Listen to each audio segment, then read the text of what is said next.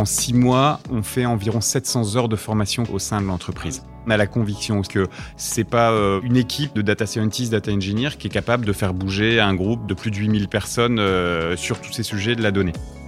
Bonjour, je suis Manuel Davy et je vous souhaite la bienvenue dans les carnets de l'IA. Ce podcast, c'est l'occasion de vous partager les expériences de la communauté de celles et ceux qui font bouger l'intelligence artificielle. Pourquoi et comment adopter l'IA dans son entreprise? Par où commencer? Ou encore, quelles sont les bonnes pratiques pour performer? Autant de questions auxquelles nous apportons des réponses avec des spécialistes du sujet. Bonjour à tous, euh, nous nous retrouvons aujourd'hui avec euh, Pierre-Louis Bescon qui est le patron de la data et des projets d'intelligence artificielle chez Rocket. Bonjour Pierre-Louis. Bonjour Manuel. Et tu nous reçois aujourd'hui donc dans, les locaux de Rocket à la Madeleine à côté de Lille, donc merci pour, pour ton accueil. Alors c'est un épisode que j'attendais avec beaucoup d'impatience parce que je sais qu'on a beaucoup de sujets à discuter avec toi. Et en particulier il y a un point dont on a souvent parlé qui est euh, bah, comment infuser une culture de la data, de l'intelligence artificielle dans l'entreprise pour que finalement tout le monde se l'approprie et que ça puisse amener à des succès. Alors peut-être avant d'entamer le, thème de notre euh, conversation aujourd'hui, est-ce que tu pourrais simplement nous, expliquer en quoi l'intelligence artificielle, c'est un sujet qui est important pour Rocket et, qu'est-ce qui a été fait pour le développer dans l'entreprise? Alors, effectivement, Manuel, moi aussi, je suis vraiment ravi euh, de pouvoir t'accueillir aujourd'hui pour, euh, pour ce podcast. Il faut savoir que Rocket, on fournit des ingrédients d'origine naturelle à nos clients historiquement, on a toujours généré beaucoup de données en fait. On est une industrie où euh, les process euh, et euh, les produits que l'on crée en fait sont souvent invisibles pour les opérateurs et donc ils doivent énormément se, on va dire, s'appuyer sur les capteurs qu'ils ont à leur disposition et donc on a vraiment cette culture déjà de la donnée chez Rocket. On, on dit beaucoup data driven, donc chez vous c'est historique quelque part. Oui, finalement c'est historique parce mmh. que un opérateur va pas en permanence aller ouvrir une trappe pour regarder si le produit qu'on est en train de fabriquer est conforme à nos exigences. D'autant plus qu'on a des contraintes réglementaires pharmaceutique et ce genre de sujet. Et si tu viens en plus rajouter par-dessus ça, euh, ben, tous les gros ERP qu'on peut avoir, comme SAP, nos logiciels de prospection commerciale, de qualité, mais mm. finalement, en fait, on génère énormément de données. L'exemple que je prends souvent, c'est que on a environ 300 000 capteurs dans l'ensemble de nos usines à travers le monde chez Rocket, et toutes les 30 secondes, elles enregistrent un point de données, et on va garder 4 à 5 ans d'historique. Donc ça fait des 1000 milliards de points de données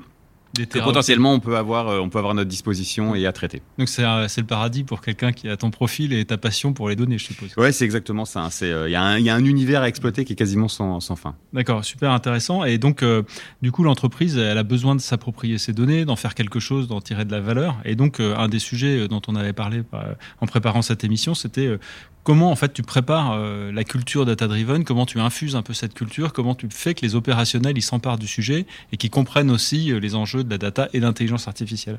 Alors c'est un, un, très bon point et tu vois je sais que là on a un podcast qui doit être résolument digital, mais euh, moi j'aimerais revenir un peu à nos racines françaises et à la littérature avec une pièce de Molière. Je sais pas si vous connaissez Le bourgeois gentilhomme où on a Monsieur Jourdain finalement qui va demander à son maître de philosophie de l'aider à écrire une petite missive pour une femme dont il est éperdument amoureux. Puis le maître de philosophie explique à Monsieur Jourdain, mais qu'en fait, euh, il fait de la prose au quotidien. Et Monsieur Jourdain, il s'en extasie en disant, bah, je fais de la prose en permanence. Et finalement, c'est un petit peu la même chose là pour, euh, pour la data, c'est faire prendre conscience à n'importe quel employé d'une entreprise, d'une entité, qu'en fait, au quotidien, on génère énormément de données. Alors, on le sait mm. souvent sur la partie euh, personnelle. Si tout à l'heure, à la pause déjeuner, je vais à la piscine pour nager, mon téléphone va me suivre jusqu'à l'endroit où je suis. Quand je vais passer mon badge au portique, je vais générer de la donnée. Ma montre connectée va en, enregistrer tous mes mouvements. Donc on le sait beaucoup à titre personnel, mais on n'a pas toujours ce même regard sur les applications. Quand on enregistre des commandes, des choses comme ça, bah, finalement, là aussi on génère beaucoup de données qui peuvent être exploitées au-delà même de l'application. D'accord. Donc ce que tu expliques en fait, c'est que la première étape, en fait, c'est de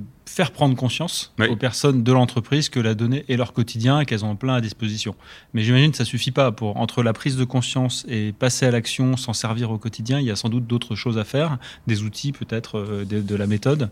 Euh, tu interviens aussi sur ces sujets-là pour cultiver l'entreprise? Alors quand j'ai regardé un petit peu en arrière le travail qu'on a pu faire au cours des trois dernières années, par exemple, euh, je me suis rendu compte que le point central de toutes les actions qu'on avait pu mener se recentraient en fait autour d'une question d'accès. Et euh, finalement, alors j'espère qu'on va avoir le temps de l'évoquer là dans le, le reste du podcast, mais finalement euh, une question d'accès aux données, donc qui est primordiale en disant euh, comment j'arrive à accéder à cette première matière brute, une question d'accès aux outils parce que finalement avoir, comme je te l'évoquais, des un volume qui est complètement gigantesque de données, si on n'a pas les bons outils pour être capable de les, de les exploiter, finalement ça va être très très très compliqué. Question d'accès un petit peu aussi à la théorie. Alors pas besoin de faire beaucoup d'être un grand mathématicien, mais en tout cas avoir les premiers bons réflexes. Et ça, c'est ce qu'on essaie aussi d'insuffler à nos équipes. Et puis euh, un accès euh, à, à, de l'expertise ou à ce qu'ont pu faire euh, nos pairs à travers l'entreprise pour être capable de bah, finalement s'inspirer de ce qui a déjà bien fonctionné et puis d'être capable de temps en temps de lever la main en disant ah bah là je pense que je suis perdu ou j'ai peur de prendre une mauvaise décision. Et donc voilà, tout, tout, tout, est vraiment la question d'accès elle est centrale. Si, je résume, donc il y a prise de conscience, accès aux données, accès aux outils, compréhension d'un peu de théorie, accès aux experts. Dans les éléments de théorie, tu, tu parles de quoi précisément? Qu'est-ce que tu essaies de transmettre comme élément euh, Alors, c'est, euh, je, vais prendre deux exemples que j'aime bien. Euh, souvent, dans n'importe quel tableau Excel où les personnes doivent prendre des décisions, la, la, formule magique, c'est la moyenne. Voilà. Et, on sait pertinemment que bah, parfois la donnée elle va être bruitée, il va y avoir des données qui vont peut-être être erronées, des choses un mmh. petit peu aberrantes. Et nous, on leur explique. Alors, c'est un tout bête, hein, mais le fait de dire parfois utiliser la médiane parce que la médiane en fait elle va vous permettre euh, de vous débarrasser juste en changeant les 3-4 lettres dans votre formule Excel, euh, en vous débarrassant de, de, ces valeurs un petit peu aberrantes. Et voilà. Et ça c'est un premier réflexe que je trouve très intéressant.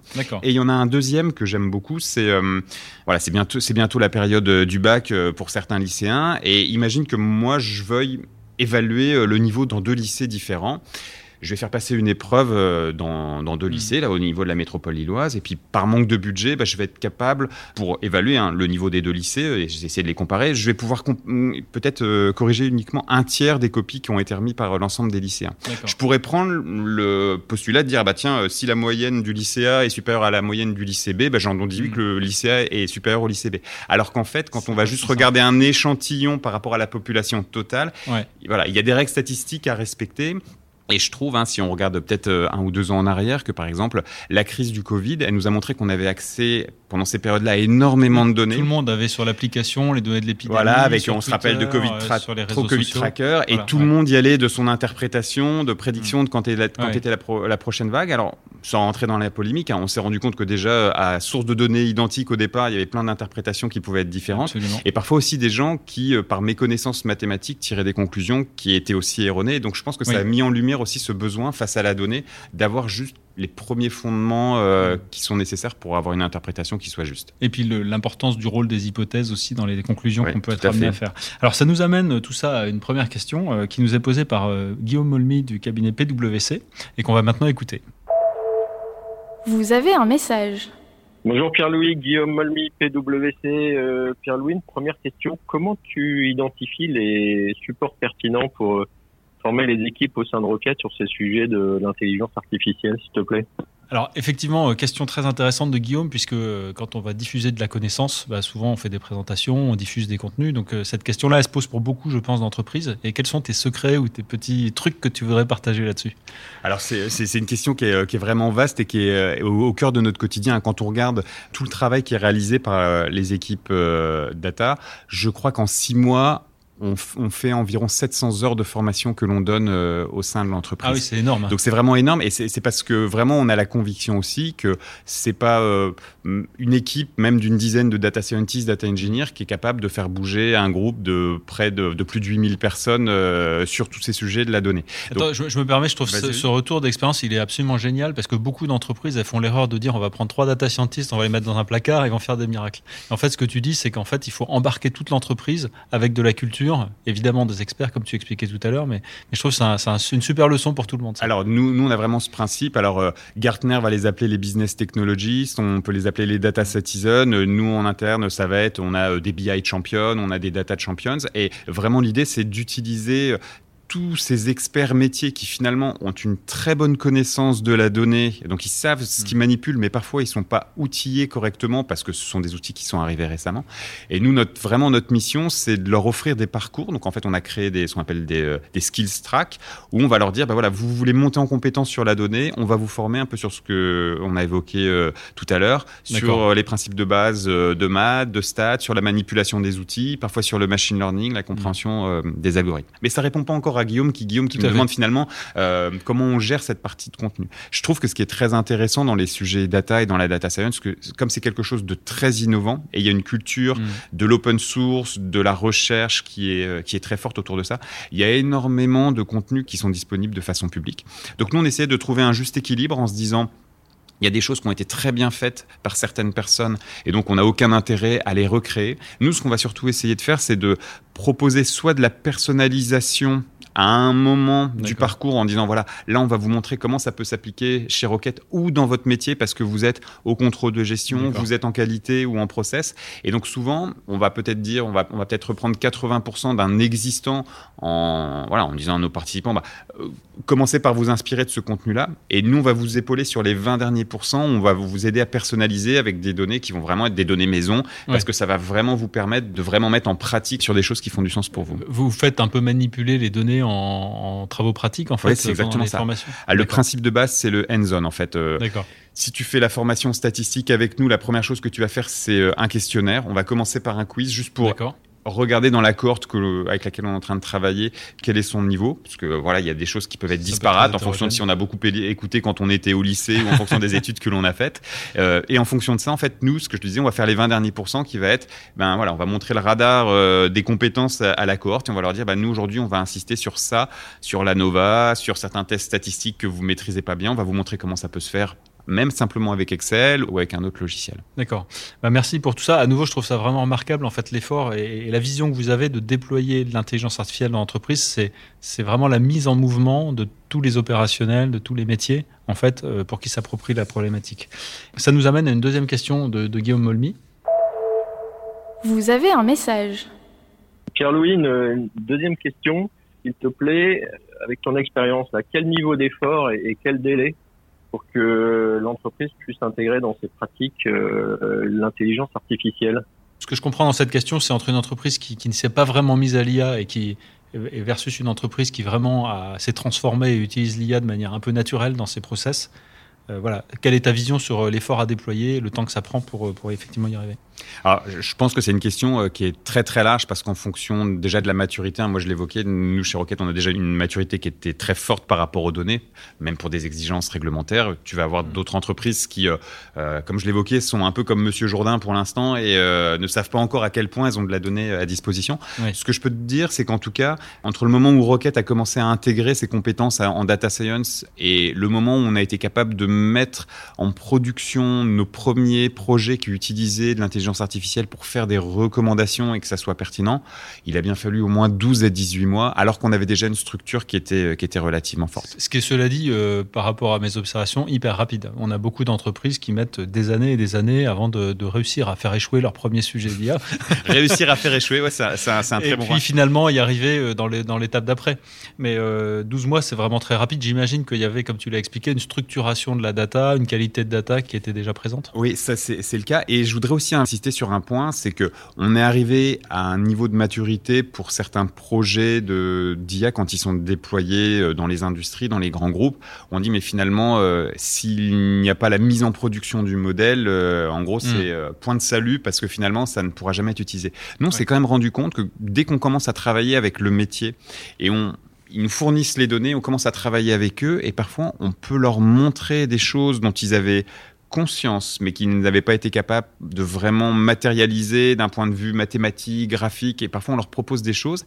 Et moi je dis souvent qu'il y a déjà au moins 30% ou 40% de la valeur du projet qui se fait avant même la mise en production, juste par le fait de mettre sur la table euh, ce que eux pouvaient déjà avoir comme ressenti et d'être capable de les conforter ou parfois de les challenger aussi. Et ça je pense que c'est un point important. Donc dans ce long chemin qui peut prendre effectivement des mois, voire des années avant d'avoir son premier échec ou ses premières réussites, parce que je rassure tout le monde, il y a aussi des réussites qui arrivent derrière. Euh, voilà, le fait de commencer à travailler sur la donnée, ça génère déjà de toute façon de la valeur. Ouais, mais ce que ça veut dire aussi, je comprends, c'est qu'au niveau de la direction générale, ils ont aussi une compréhension. C'est-à-dire que dans les projets classiques, on fait des plans, on implémente, on met en production, ça marche. On sait que dans l'intelligence artificielle, il y a cette notion d'agilité, que des fois on doit commencer à mettre en production des petits bouts qui sont pas complètement au point, et ensuite que ça va être amélioré euh, itérativement jusqu'à donner des très très bonnes performances. Comment toi, tu as géré au sein de l'entreprise justement cette compréhension des étapes d'un projet d'intelligence artificielle avec l'ensemble de l'écosystème interne?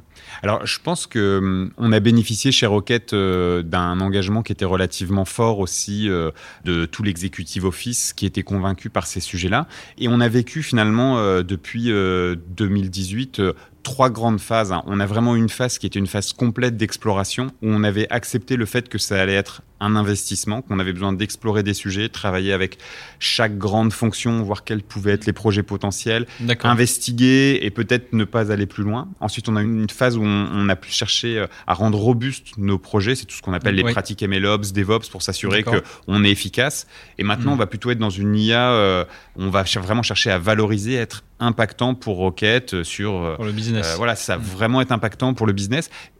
Quelque chose qui était déjà très bien aussi, c'est que dans la culture des projets sur la partie digitale chez Rocket, on a vraiment ces phases qu'on appelle euh, opportunité, faisabilité, build et run. Et donc, on, accepte dès le départ de dire, à chaque fois, on va mettre 5 à 10 jours de travail euh, d'une équipe de data scientists qui va vraiment défricher et aller, c'est l'objectif à chaque fois, jusqu'au produit euh, minimum viable, hein, ce qu'on appelle le MVP euh, en anglais. Et c'est vraiment ça notre objectif. Et une fois qu'on on a été capable de présenter ça au métier, et le métier sait au départ hein, que ça sera imparfait, que tout ne fonctionnera pas bien, mais par contre ça va lui donner vraiment une maquette et un prototype. À ce moment-là, c'est beaucoup plus simple de passer les étapes suivantes. Donc il y a vraiment cette culture déjà. Rocket. Tu, tu peux nous donner un ou deux exemples de réalisations que vous avez faites? Alors dans, dans les premiers projets sur lesquels on a travaillé, euh, on a un grand classique. Hein, je ne veux pas dire que je le recommande à toutes les entreprises ou les entités, mais euh, le fait de travailler sur la prévision des ventes, c'est vraiment quelque chose qui peut être intéressant. On est dans une période en plus qui est relativement complexe d'un point de vue approvisionnement, donc être capable d'anticiper un peu plus le comportement des consommateurs, de nos clients et, et de prendre des décisions sur la gestion des stocks, ça c'est vraiment quelque chose euh, d'essentiel. Donc ça c'est un des Je dirais pas le contraire. ouais, c'est- c'est c'est pas toi qui diras le contraire. Et, euh, et donc ça, c'est un projet qui est vraiment euh, intéressant et qui continue à vivre chez nous et, qui- et qui est impactant. Et bien sûr, chez Rocket, on a cette culture industrielle, donc il y a plusieurs projets que l'on a mis en place qui aident les opérateurs à optimiser la conduite d'un process. Tu sais, on a des process Ah oui, qui peuvent être Process relativement de fabrication. voilà, euh, process de fabrication qui vont impliquer des changements de température, de viscosité, de pH. On travaille avec de la matière naturelle, du blé, du maïs. Donc, en fonction de tout ça, comment un algorithme qui va finalement analyser euh, cinq années d'historique de production va être capable d'aider un opérateur en disant tiens. Là, je te recommande d'augmenter un peu la température parce que je sais, en Mm. scannant les cinq dernières années de production euh, seconde par seconde, que si tu augmentes un peu la température, tu vas augmenter tes chances d'améliorer encore plus la qualité du produit que tu vas livrer au client. D'accord, super intéressant. Et vous avez mesuré des retours, euh, je dirais, sur le- l'efficacité du process. Enfin, j'imagine que ça a été quantifié. Alors c'est parfois complexe parce que comme nous on travaille avec une matière euh, vivante, euh, il y a énormément de choses qui peuvent rentrer en compte. Donc euh, ce que tu vas faire au moment A et ce qui va s'app- s'appliquer juste après sur la période B, sais, on n'est pas dans des conditions qui sont vraiment toujours Ça, identiques. ça varie tout le temps. Mais par contre, on n'a jamais sur la partie process des responsables d'atelier qui nous ont dit bah, écoutez, cette solution-là, on va la décommissionner parce que finalement, elle nous intéresse pas. Ouais. Parfois, on leur dit bah, Il y a un bénéfice Ouais, parfois on leur dit bah écoutez, on n'est pas sûr de la valeur que ça vous procure. Alors est-ce qu'on continue? Et souvent c'est ah oui, il faut continuer. Ça nous aide à aligner les pratiques des opérateurs. C'est un référentiel. Quand de nouvelles personnes sont intégrées dans l'équipe, bah, finalement elles peuvent se reposer aussi là-dessus, qui est une forme d'intégration de l'intelligence déjà qu'ont les opérateurs de, de leur pilotage. Donc, euh, capitalise l'intelligence. ouais, euh, mais à nouveau, ce que ça illustre, et ce sera peut-être la, la- la remarque de fin, c'est que euh, c'est toujours l'alliance en fait entre la machine et l'humain qui donne la meilleure performance. La machine toute seule, elle est évidemment euh, cantonnée à son domaine de compétences et dès que ça en sort un petit peu, elle ne sait plus quoi faire. Et l'humain, il peut voir du bénéfice à avoir un- une aide qui est très simple euh, et qui lui parle dans un langage qu'il comprend. Ouais. Bah écoute, merci encore pour cet échange vraiment passionnant. Je pense qu'on aurait pu durer pendant des heures. Merci également à Guillaume Molmy pour ses questions. Quant à nous, bah, on se retrouve dans 15 jours euh, pour un nouvel épisode. En attendant, n'hésitez pas à nous retrouver sur notre site www.iahdf.org et sur les réseaux sociaux. Bonne journée à vous et à bientôt.